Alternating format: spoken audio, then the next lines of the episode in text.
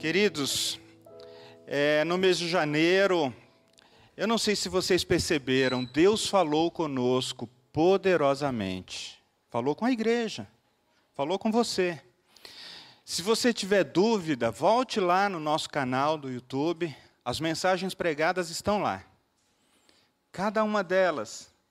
E vejam só, como que Deus usou pessoas diferentes para falar conosco a respeito de ouvir o Espírito Santo, a respeito de ouvir o Espírito Santo em relação à palavra, à Bíblia, em relação a buscar a comunhão com Ele, uns com os outros e no corpo de Cristo, em relação a você colocar sua vida à disposição do Senhor para servi-lo. O que Deus está falando com você a respeito disso? Nós ouvimos a palavra de Deus também nos chamando para ouvir a Deus, para recalcular, para replanejar a nossa vida a partir das parcerias que Deus promove no reino de Deus e, acima de tudo, queridos, perceber que nós estamos, que há uma batalha espiritual nesse sentido. Há, há uma luta, mas o Senhor já nos deu a espada do Espírito. E no domingo passado, eu estava em casa, já estava em casa. A gente ficou ali se segurando, né? Vamos na igreja, vamos na igreja. E a gente ouviu Deus falando por meio da Nádia também a respeito da, de como o Espírito quer falar conosco quanto à evangelização, e como isso não pode ser um peso para nós, mas um, um privilégio, uma alegria. E eu não sei, porque eu queria ter visto aqui ah, normalmente a gente tem pouco recurso e normalmente a imagem fica no pregador ou na pregadora. Mas eu queria ter visto a expressão para perceber se, se realmente vocês também estavam cheios de expectativa e de alegria ao ouvir aquelas palavras. O fato é, queridos, que isso nos mostra a grandeza de Deus, um Deus tão grande que, que vem falar conosco, pessoas tão tão pequenas, tão, tão humildes, tão simples, pessoas cheias de pecado. Nós não vivemos no pecado, mas nós somos marcados pelo pecado. Nós somos marcados pela dúvida, pela falta de confiança, é, pela oscilação constante. Mas nesse domingo eu quero lembrar a você e a mim que nós não nós podemos não somente ouvir o Espírito Santo recalcular, replanejar ou perguntar para Deus, Senhor, qual é o próximo passo? Nós podemos fazer isso olhando para a extraordinária graça de Deus. Extraordinária graça de Deus. Nós vamos pensar nesse tema nessa manhã, a partir do livro de Jonas, livro do profeta Jonas. Pode abrir lá. E aí, eu tomei como subtema né, dessa, dessa mensagem a, a, a seguinte indagação, né? Onde você está? Para onde você está indo? Afinal de contas, quando nós somos desafiados de todos os lados para ouvir ao Senhor, para perceber o que o Senhor está fazendo, sempre surge uma pergunta: onde você está em meio a tudo isso? E onde você está não, não, não se refere exatamente a um lugar geográfico, mas como você está, em que momento da sua vida você está. Então, algumas vezes durante essa mensagem eu vou cutucar você com essa indagação. Acompanhe comigo a leitura do texto no livro de Jonas, o capítulo 1. Eu lerei na, na, na versão revista e atualizada, que diz assim: Veio a palavra do Senhor a Jonas, filho de Amitai, dizendo: Dispõe-te, vai à grande cidade de Nínive e clama contra ela, porque a sua malícia subiu até a mim. Jonas se dispôs, mas para fugir da presença do Senhor. Para Tarsis, e tendo descido a Jope, achou um navio que ia para Tarsis, pagou a sua passagem embarcou nele para ir com eles para Tarsis, para longe da presença do Senhor.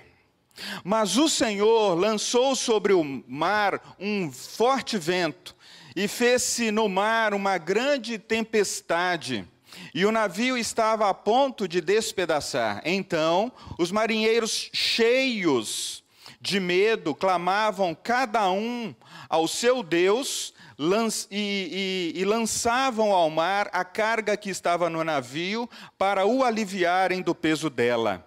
Jonas, porém, havia descido ao porão e se deitado, e dormia profundamente.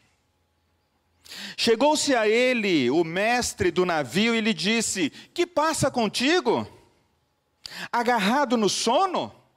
Levanta-te, invoca o teu Deus, talvez assim esse Deus se lembre de nós, para que não pereçamos. E diziam uns aos outros: Vinde, lancemos sortes, para que saibamos por causa de quem nos sobreveio este mal. E lançaram sortes, e a sorte caiu sobre Jonas. Então lhes disseram: Declara-nos agora por causa de quem nos sobreveio este mal. Que ocupação é a tua? De onde, de onde vens? Qual é a tua terra? E de que povo és tu? Ele lhes respondeu: Sou hebreu, temo ao Senhor, o Deus do céu, que fez o mar e a terra. Então os homens ficaram possuídos de grande temor e lhes disseram: Que é isto que fizeste? Pois sabiam os homens que ele fugia da presença do Senhor, porque ele o havia declarado. Pai, em nome de Jesus, nós lemos a tua palavra, Senhor, e nós pedimos, fala, Senhor, conosco.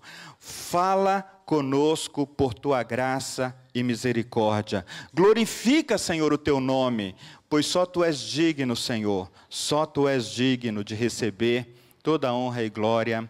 Amém. Queridos, o livro de Jonas, ele ele, ele poderia ser olhado ah, de uma maneira muito mais ampla do que aquilo que a maioria de nós, eh, de repente, lembra, né? Jonas, a história do grande peixe. Ah, nós gostamos de contar e de ouvir a história do homem que foi engolido por um grande peixe.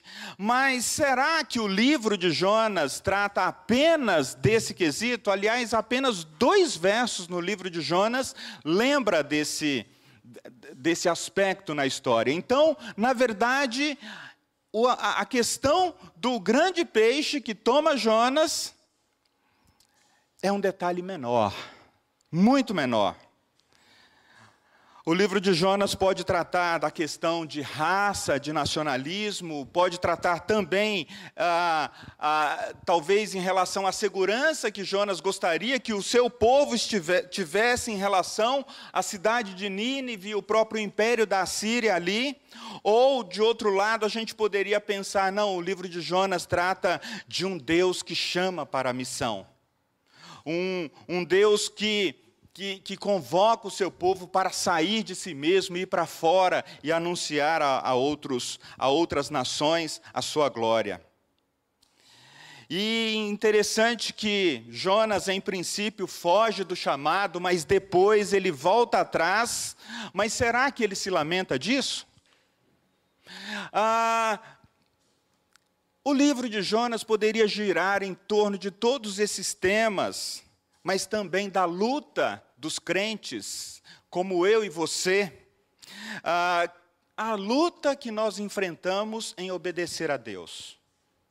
A luta que a gente enfrenta em ouvir a Deus e simplesmente fazer o que Deus falou para faz, fazer. Em responder em obediência. Ora, todos esses temas poderiam estar incluídos e sendo discutidos a partir do livro de Jonas. Mas o livro de Jonas também, irmãos e irmãs, transmite percepções muito profundas do amor de Deus, ah, não apenas pelo povo de Israel, não apenas pelo profeta, mas por sociedades e pessoas não pertencentes à comunidade dos crentes. E no caso de Jonas, a comunidade do povo de Israel. Né? Então, a, o livro de Jonas pode falar claramente hoje sobre um nacionalismo que ressurge na Europa e que ressurge também nos países da América Latina. E o nacionalismo tem a ver com essa história de que por que, que o estrangeiro está vindo para cá? Por que, que o refugiado está vindo para cá? Por que, que ele chega aqui e ele tem os mesmos direitos que nós? Então você tem gente de maneira muito tóxica que não apenas pergunta por isso, mas se coloca totalmente contra, inclusive cristãos. E aí você se pergunta, né? Como que a gente pode, na mesma ótica do amor de Deus, na mesma experiência do amor de Deus, olhar para os outros povos, olhar para as outras pessoas, olhar para as outras nações com desprezo? E ainda estar na mesma missão que o Senhor, vejam só, nós estamos aí numa situação difícil, desafiadora, mas ao mesmo tempo muito clara. Deus amou raças, povos, línguas e nações. E aí, queridos, para a gente pensar nesse tema, a extraordinária graça de Deus, pastor, não era é, você não deveria dizer apenas a graça de Deus, porque tem que dizer que ela é extraordinária. Ela já é extraordinária, não é redundância? Pois é, eu quero dizer que a graça de Deus, na sua maneira extraordinária, ela se revela na história deste homem que nos faz pensar nessa manhã. E a primeira coisa que eu gostaria que você e eu pensássemos aqui é que a graça de Deus, ela é soberana em chamar pessoas.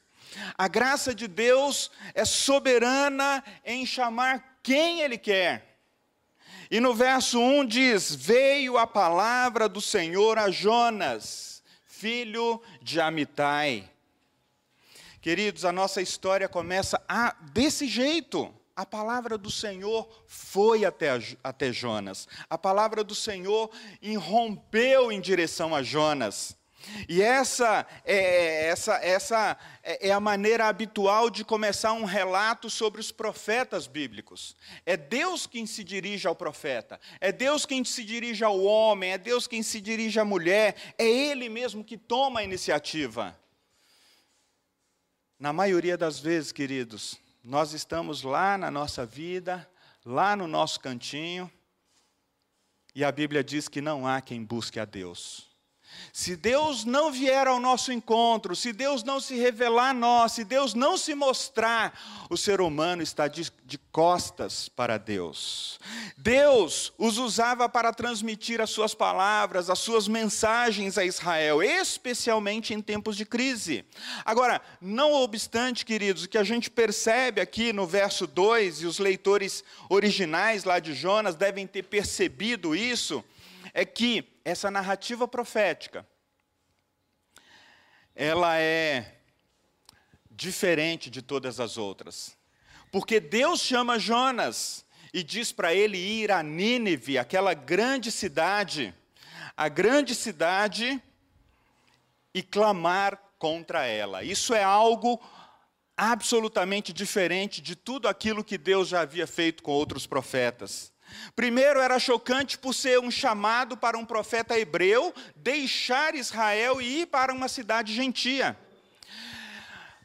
Até então, os profetas haviam sido enviados apenas para o povo de Deus. Embora Jeremias, Isaías, Amós tenham proferido algumas palavras dirigidas a nações pagãs, a nações vizinhas, Todas essas palavras foram breves, todas essas palavras foram curtas, e nenhum desses profetas foi enviado a outras nações, de fato.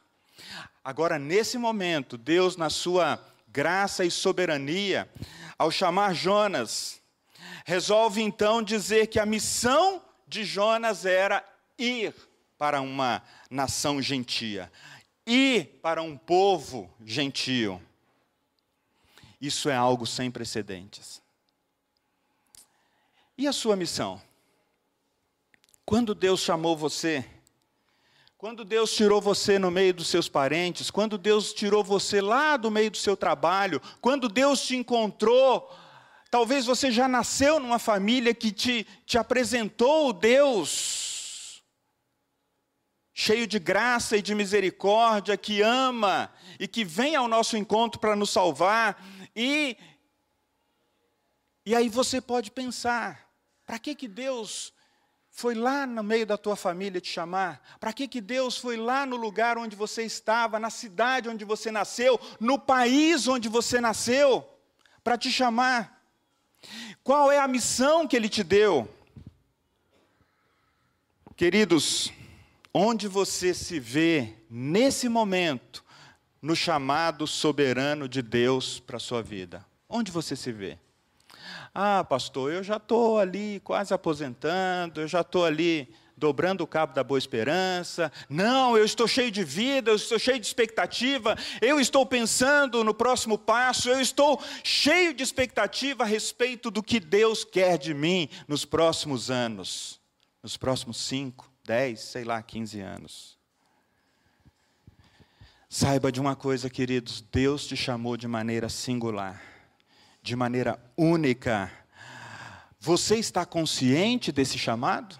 Essa é a pergunta. Ou você está vivendo um dia após o outro, ou você continua vivendo um dia de cada vez, ou você continua vivendo olhando apenas para o aspecto afetivo, emocional da sua vida, ou você continua olhando apenas para o aspecto financeiro. Não, a minha meta é chegar no final do mês, pastor, e pagar as contas ou chegar no fim da vida e ter uma aposentadoria. Tudo isso faz parte, mas no meio dessas coisas, Deus está falando com você.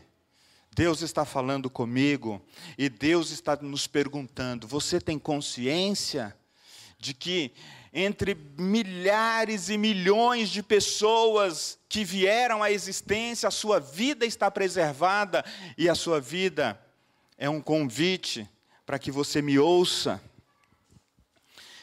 Queridos, não podemos continuar vivendo sem propósito naquilo que fomos chamados a ser e fazer. Como igreja em Vila Sônia, irmãos e irmãs, nós fomos chamados para ser e fazer discípulos, nós fomos chamados para ouvir a Deus e obedecê-lo.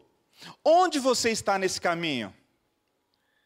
Isso me leva para o segundo ponto dessa manhã, queridos irmãos. A graça de Deus não, chama, não somente chama pessoas, mas ela também revela um Deus inclusivo. Você e eu temos ouvido com muita frequência que nós vivemos num momento da história do mundo que as pessoas, as nações, as famílias, é, os grupos sociais se tornaram exclusivistas. Ou seja, não, eu quero aquilo que eu acredito. Não, eu quero aquilo que me dá alegrias. Eu quero aquilo que garante a minha segurança. Não, eu quero, eu não quero dividir nada com os outros. Mas a história do Deus que se revela Jonas é um Deus que revela de maneira soberana como um Deus inclusivo. Veja só, isso quer dizer que a graça salvadora de Deus não era apenas para os judeus. A graça salvadora de Deus incluía e inclui todas as nações da terra, todos os povos da terra. A graça salvadora de Deus, queridos, inclui aquele seu parente que talvez já passou pelo seu pensamento: não, esse daí não merece. Aquele vizinho que te perturba, ou aquela pessoa que você imagina que ela seja má, ou aquela pessoa que comprovadamente praticou crimes terríveis. Você já imaginou se Deus diz para a gente assim: olha, vá para o 89DP, Departamento de Polícia, Delegacia de Polícia aqui do Morumbi, fica lá esperando um sinal que vai chegar lá um bandido e naquele Naquele entremeio ali dele chegar até a sala do delegado, ele vai sair da viatura e você vai proclamar para ele as minhas palavras: Eu te amo e eu não te chamei para essa vida. Mas talvez você queira saber, mas o que, que ele fez? O que, que ela fez? E talvez seja alguém que cometeu um crime que na sua lista, ah, não, esse daí eu não falaria não. Não, não, esse daí não. Esse pode Passa, passa Deus. Chama os universitários, chama alguém com um coração maior. Chama outra pessoa. Queridos, nós podemos apontar elementos da revelação de Deus que são visualizados aqui no livro de Jonas, quando Deus quer mostrar o seu amor para outras pessoas, mas naquele momento Jonas falou: não, aquele povo não merece, aquele povo, é, eles são os piores. Mas Deus se revela de maneira inclusiva na sua revelação geral. Vejam só que o texto vai dizer que, mesmo Jonas tendo tomado uma decisão, ah, ah, o Senhor lançou sobre o mar um vento forte. E aqui nós temos uma revelação geral, sendo manifestada na tempestade, no terror que os marinheiros tiveram ali, sabendo que eles poderiam naufragar. Temos uma revelação especial presente tanto na fala do Senhor com o profeta, dando-lhe uma ordem direta para ir a Nínive. E temos também uma revelação de Deus, queridos, quando na pregação você entende que Deus está falando diretamente com você. E no caso aqui, a pregação chegou ao ouvido do rei de Nínive e causou nele arrependimento. Nós temos então, queridos, elementos aqui é, pactuais importantes nesse livro. Nós temos tanta referência, inclusive à criança, aos animais, e isso aponta para o pacto de Deus com a criação, é, sendo mostrado desde Gênesis. Deus inclui no seu desejo de salvar, na sua graça e na sua misericórdia, todos os seres criados por Ele. Queridos, é interessante que, quando a gente olha para esse aspecto de um Deus que quer trazer para perto, de Deus que um Deus que quer mostrar o seu amor, de um Deus que quer incluir, a gente se sente no meio de um mistério, porque a gente fala como que Deus quer incluir pessoas que são dignas de um castigo talvez de acordo, por exemplo, com algumas nações, castigo de morte, um castigo de prisão eterna, um castigo, enfim, todos os castigos que você possa guardar no seu coração. Como que Deus pode incluir pessoas assim? Como que Deus pode derramar do seu amor e da sua graça? E aí surge para nós a seguinte pergunta, irmãos: como nós vivenciamos a nossa fé? De uma maneira exclusivista, ou seja, nós vivemos apenas para nós mesmos, nós é, que fomos salvos pela graça de Deus, nós fazemos o caminho do culto, nós fazemos o caminho da nossa adoração a Deus, nós fazemos o caminho do nosso relacionamento com Deus, mas parou por aí.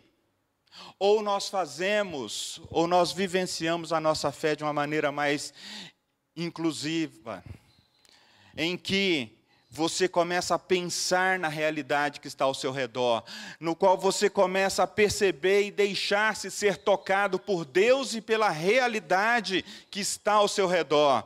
E, e você começa a pensar no bem-estar das outras pessoas, inclusive daquelas que você acha que não são merecedoras do amor de Deus. Eu quero dizer uma coisa quando eu e você ofertamos parte do nosso tempo, parte dos nossos dons, parte das nossas habilidades e até mesmo dos nossos recursos financeiros para melhorar a vida dos outros, você está vivendo de uma maneira inclusiva pela graça de Deus. Certa vez, Gisélia chegou ao projeto social no Pirajussara e uma mulher perguntou: Por que, que você está aqui? Você deve estar ganhando dinheiro. O que, que você está ganhando para vir aqui tentar mudar a realidade dessas crianças? Ela não falou tentar mudar a realidade dessas crianças, né? Eu estou adicionando aqui. Por que, que você está aqui? Quem sabe ela diz: Não, estou ganhando um dinheirinho aí, posso incluir você aqui também. Não, eu estou aqui por amor a Jesus, porque Jesus um dia me acolheu, Jesus um dia transbordou em minha graça, e essa graça, é, ela, ela transborda e ela chega até as outras pessoas. Não, não acredito. Não, não acredito. Não, aí tem. Depois você vai contar para mim, mas aí tem. Queridos, você percebe? Que Deus derramou sobre você um amor tão grande que Ele é capaz de incluir outras pessoas.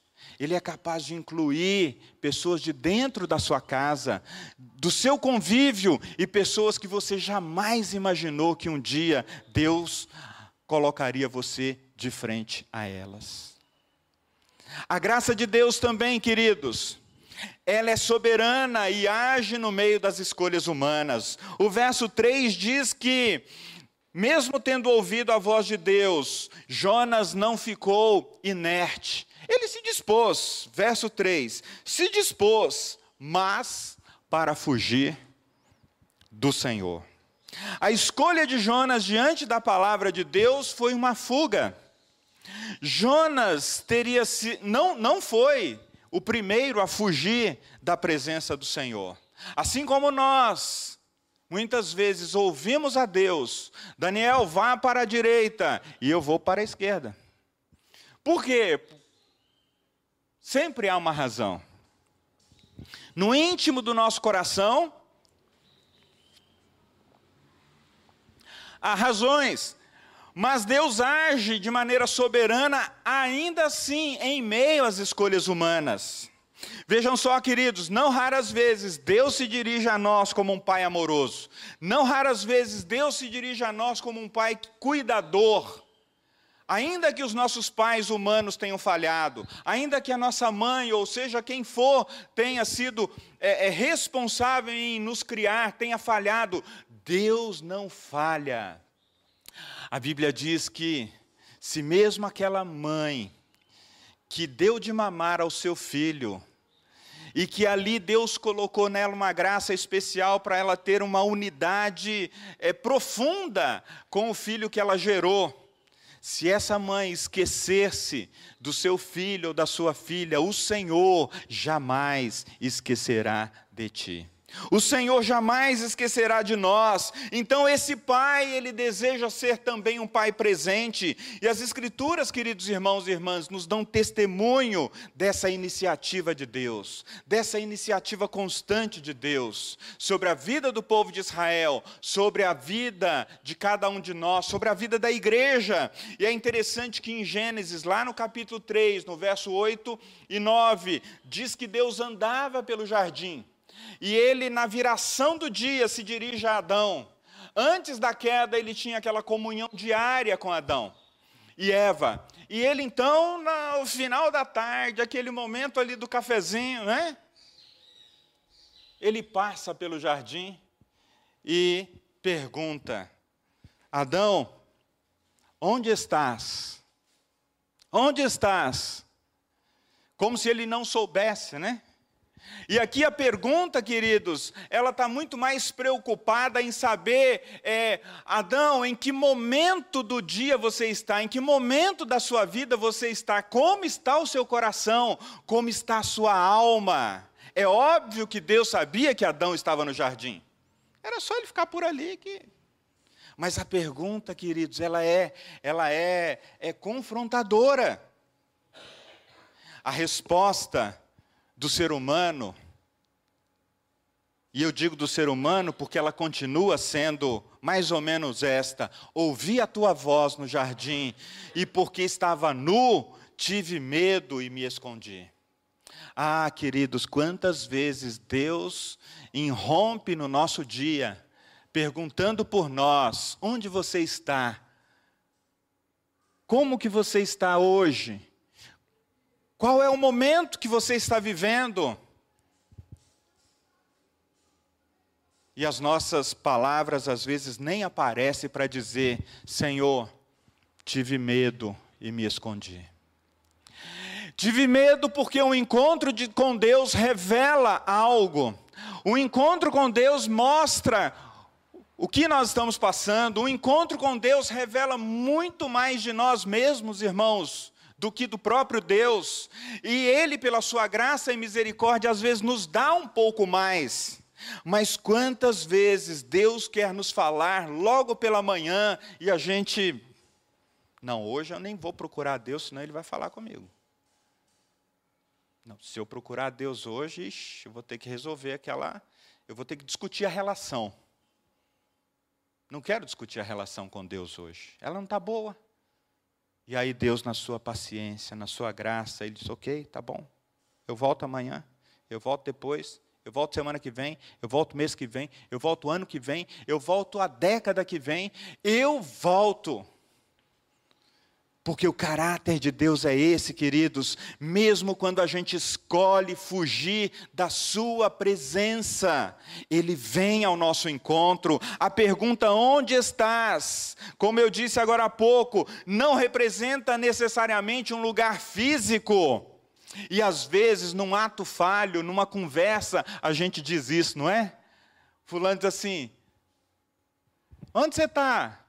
Aí você fala nossa, eu estou passando um apuro aqui. Eu, eu tô... Não, você está perguntando onde a pessoa está fisicamente, mas ela está revelando o desespero da alma, o desespero do trânsito, o desespero de estar em meio a um assalto, o desespero de repente de estar sendo atingido por uma doença, por um diagnóstico que não, não, não, não, não, não se esperava, e aí você, nossa, a pessoa não está bem mesmo, né? Às vezes, na igreja, você pergunta para alguém: e aí, como é que está o seu momento? E aí ela era a deixa que ela esperava, né? Olha, minha vida está assim, está assado. Tá, tá.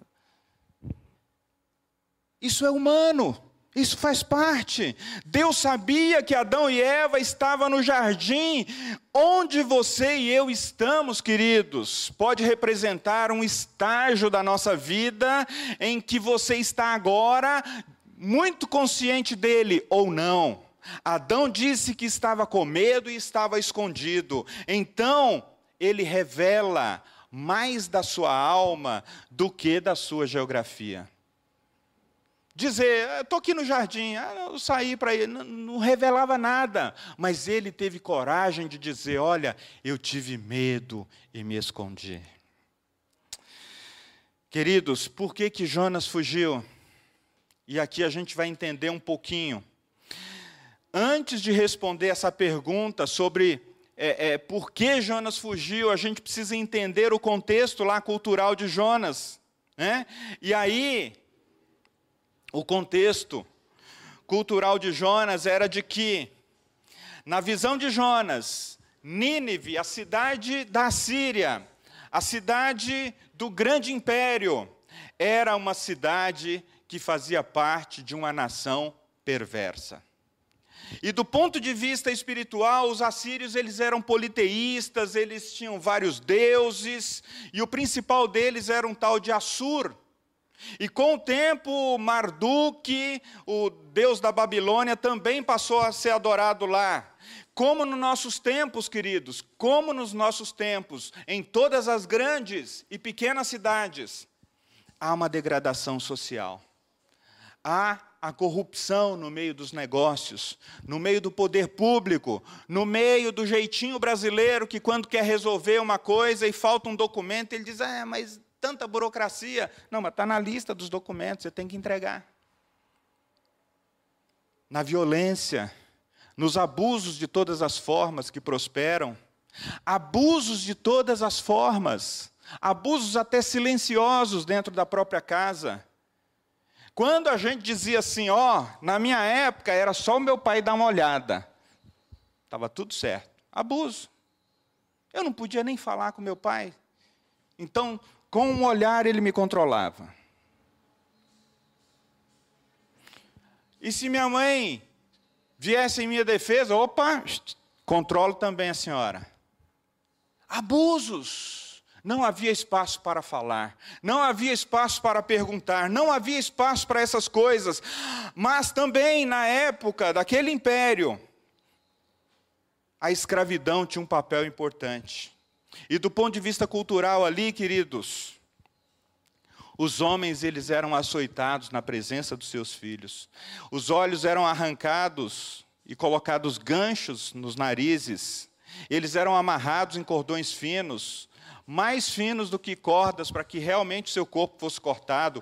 Esse era um método que os assírios mantinham para provocar o terror na região. E ao dirigir, e ao dirigir a Síria para ver a vara da sua ira, Deus, o Deus gracioso, o Deus misericordioso, pediu o arrependimento dessa nação. Por que, que Deus não disse, ó, oh, eu vou destruir e pronto, acabou? Porque ele queria revelar da sua graça e da sua misericórdia. Será que Deus nunca vai punir aquele que age de maneira má? Certamente, irmãos, a Bíblia diz que Deus vai punir. Mas a justiça não é ser simplesmente destruir o outro. Imagina assim, a gente né, fica aí entorpecido por esses telejornais aí que mostram todos os dias as barbaridades, e às vezes vem no coração do ouvinte, do espectador, o seguinte: ah, esse daí não tem jeito, mata. Onde está a justiça nisso? Na verdade, ele precisa pagar o preço do seu pecado. Mas Deus, sabendo que o ser humano não podia pagar o preço de tanta maldade, de tanto acúmulo de pecado, ele enviou seu filho Jesus. E o seu filho tomou sobre si os nossos pecados, tomou sobre si o pecado da humanidade,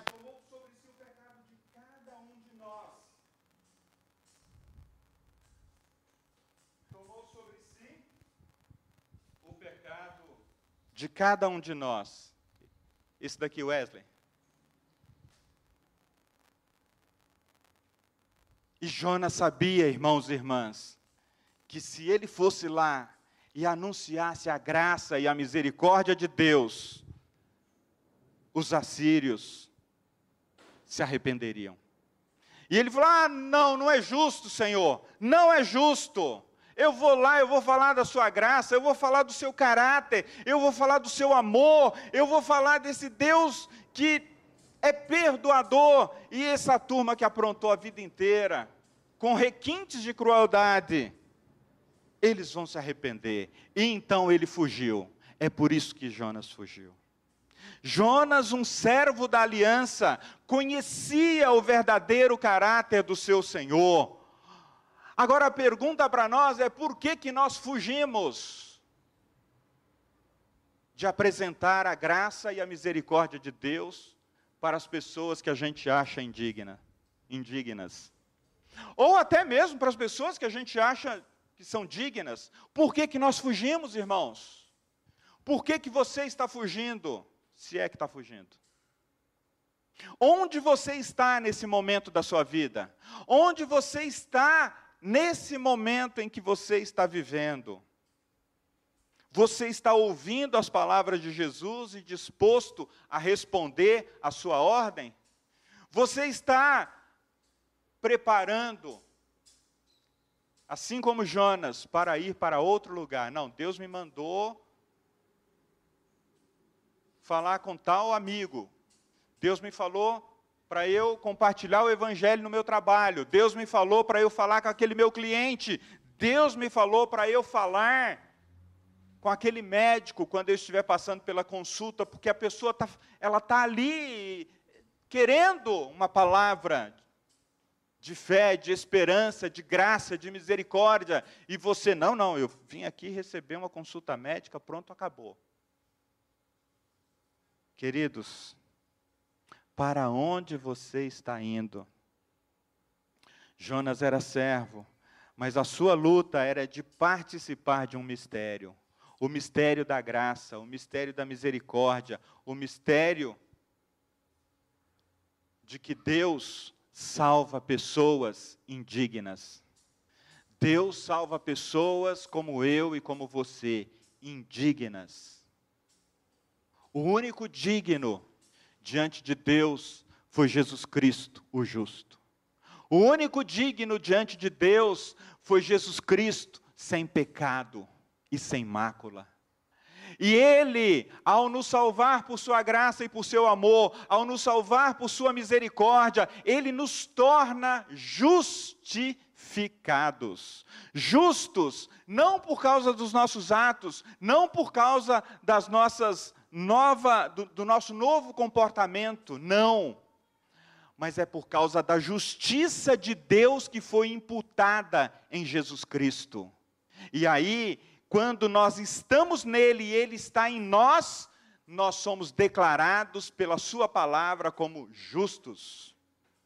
Como alguém que foi perdoado, como alguém que teve a dívida paga, como alguém que não podia pagar uma dívida incalculável, mas o Senhor disse: Olha, está pago, porque na cruz do Calvário, Jesus pagou o preço de morte que era para mim e que era para você. Queridos, é um erro, eu estou concluindo, é um erro crermos que a mensagem do Antigo Testamento não há graça.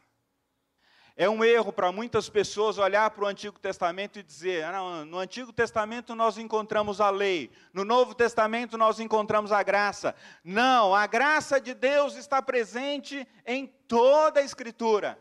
E Deus se revela imediatamente após o pecado de Adão e Eva no jardim, dizendo: Olha, ok, vocês tiveram medo e se esconderam.